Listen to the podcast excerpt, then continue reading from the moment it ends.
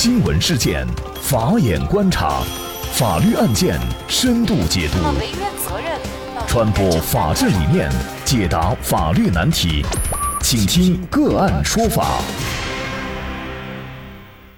大家好，感谢收听个案说法，我是方红。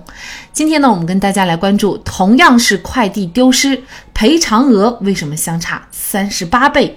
那么更多的案件解读，欢迎您关注个案说法公众号。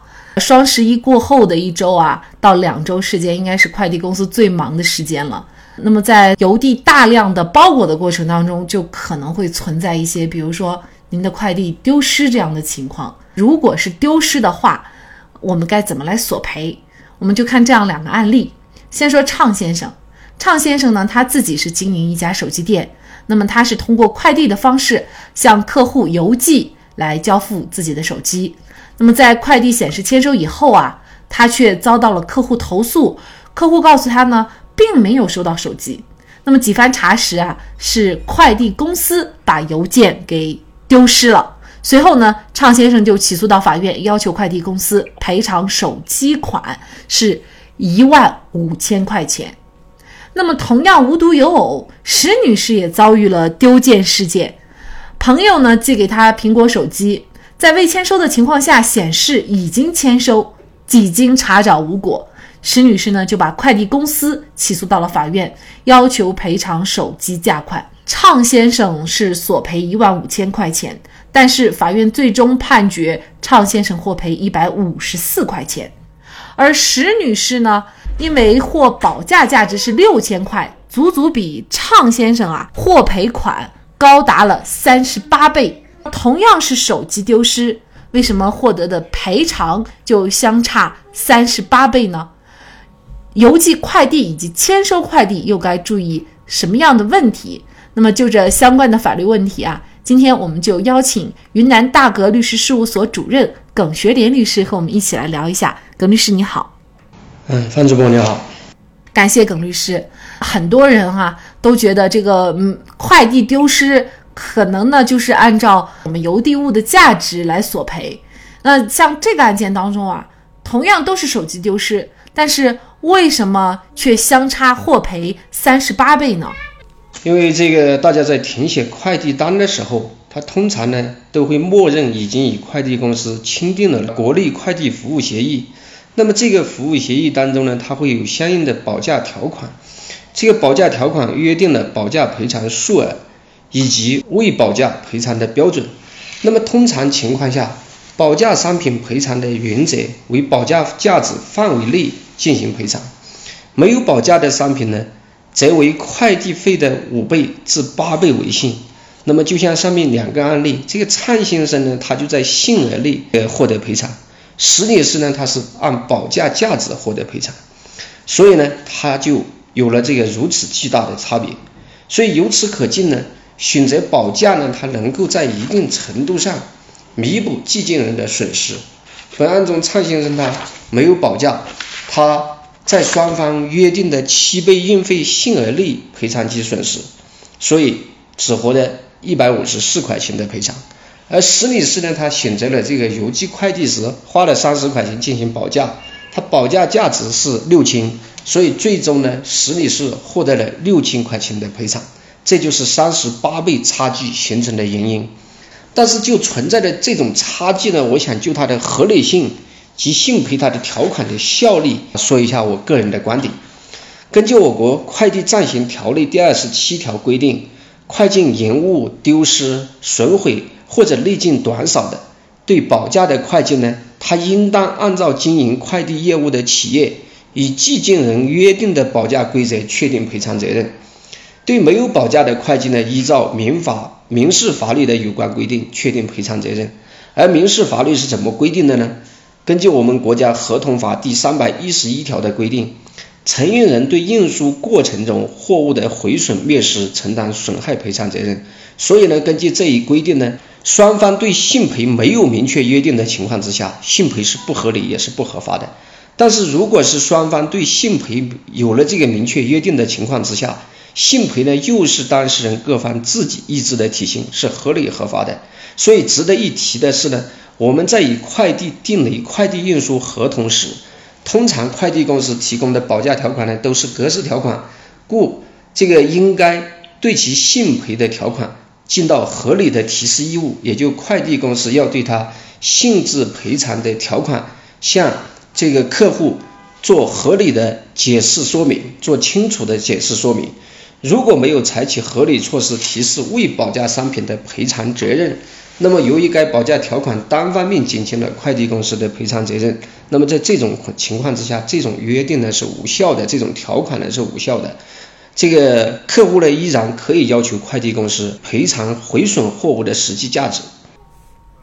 那实际上啊，我想大多数人哈，我们寄件的很少保价，包括我自己在内啊，除非是特别贵重的东西才才想着要保一下价。那么如果一旦是不保价的话，我们作为邮递快递的消费者，仍然可以去索赔整个商品的全部价值的，可以这样来理解吗？对，我觉得是可以这样理解的。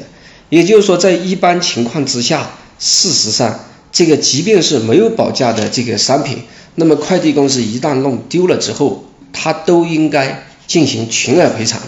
但是这种情况呢，它需要排除一些特定的情形。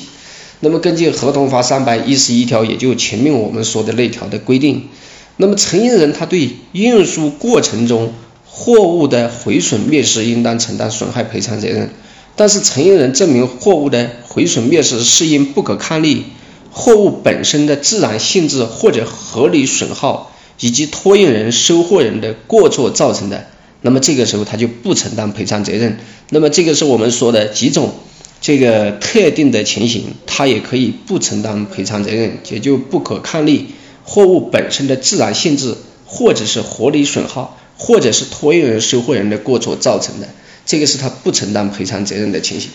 第二种情形呢，就性质赔偿的情形。那么就我们刚刚说的，那么如果客户在快递公司签订这个寄件合同的时候，事实上就填这个快递单的时候，快递公司对他快递服务协议当中的性质赔偿的条款跟客户做了清楚的清楚的解释说明的话，那么客户同样愿意接受这个性质性赔偿的条款。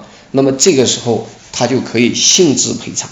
大家都有过这样的一个寄件经验啊，就是通常情况下，快递会让我们填个单子，物品如果是毁损了、丢失了，那么怎么赔？事实上，一般情况下我们不问，他们也不会告知的。那是否这就意味着我们就没有对这个限制性的赔偿做一个双方达成一致的约定？那么一旦丢失或毁损，我就可以要求全额赔偿？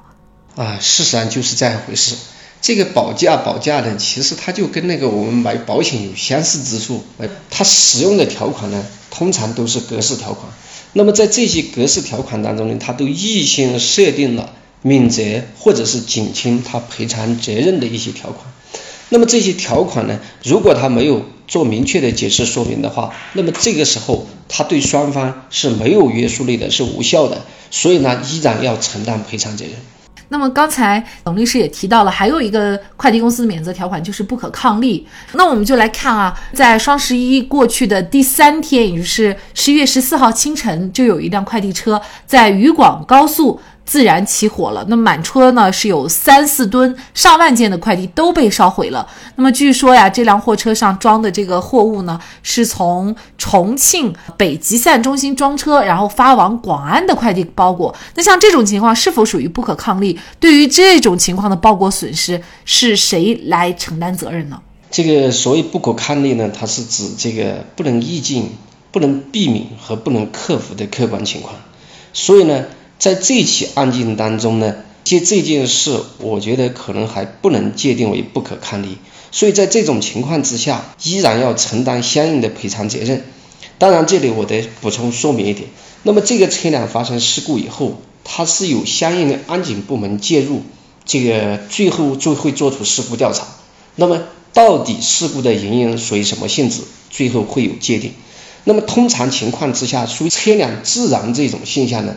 它要么与车辆的这个自身的质量有关，要么与它这个运输过程中或者车辆使用过程中的维护会有关，所以通常不属于不可预见、不能避免、不能克服的客观情况，所以通常情况之下，那么不会界定为不可抗力。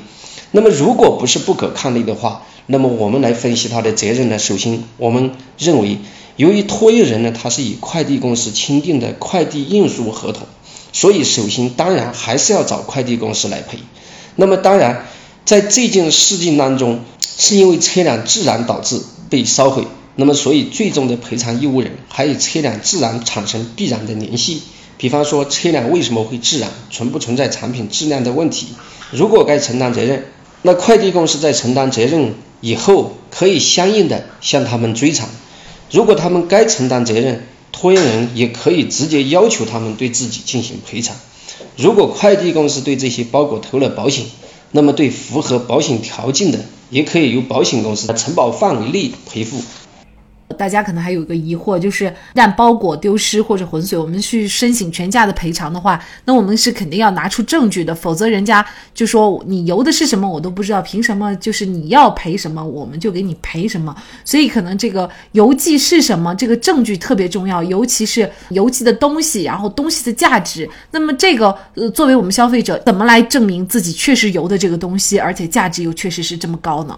那其实首先说白了，就是要提交一个凭据来说明这个双方已经建立了这个快递，也就事实上就是一个运输合同这样一个凭证。那么这个凭证呢，通常的方式呢，是我们在邮寄快递的时候，会跟快递公司签订一个那个单据。那么这个单据呢，就是双方形成这个合同关系的凭据。那么所以我要提醒大家，那么不管是那个纸质的。还是定制的凭据，那么首先这个保管好这个凭据，这是一个要要说的方面。第二个方面，那么就涉及到有凭据，那么这个凭据是不是能够清晰的说明你寄的是什么东西，你跟哪家公司成立快递服务关系？所以呢，这个大家需要在啊邮寄快递的时候明确自己选择的快递公司、快递方式，那么同时呢。包括你寄的是什么东西，需不需要特别注明？是否需要保价的？啊，是否需要保价这一点呢？那么结合我们前面所说的这个内容，那么为了让自己的损失能够尽可能的获得全额赔偿，那么我们建议邮寄这个贵重物品呢，还是建议要保价。这个是从邮递的一方来说。那么还有签收的时候。那么签收快递呢？从保护自己利益和避免纠纷的角度，也要尽量的本人签收。那么当面检验这个签收物品的情况，如果本人来不及当面签收，那么也可以选择代收方式。那么如果是选择代收方式的话，呃，收件人对代收呢要尽到必要的注意义务，也包括当面检验邮递物品。那么大家在收寄包裹的过程当中，是否也遇到过一些问题？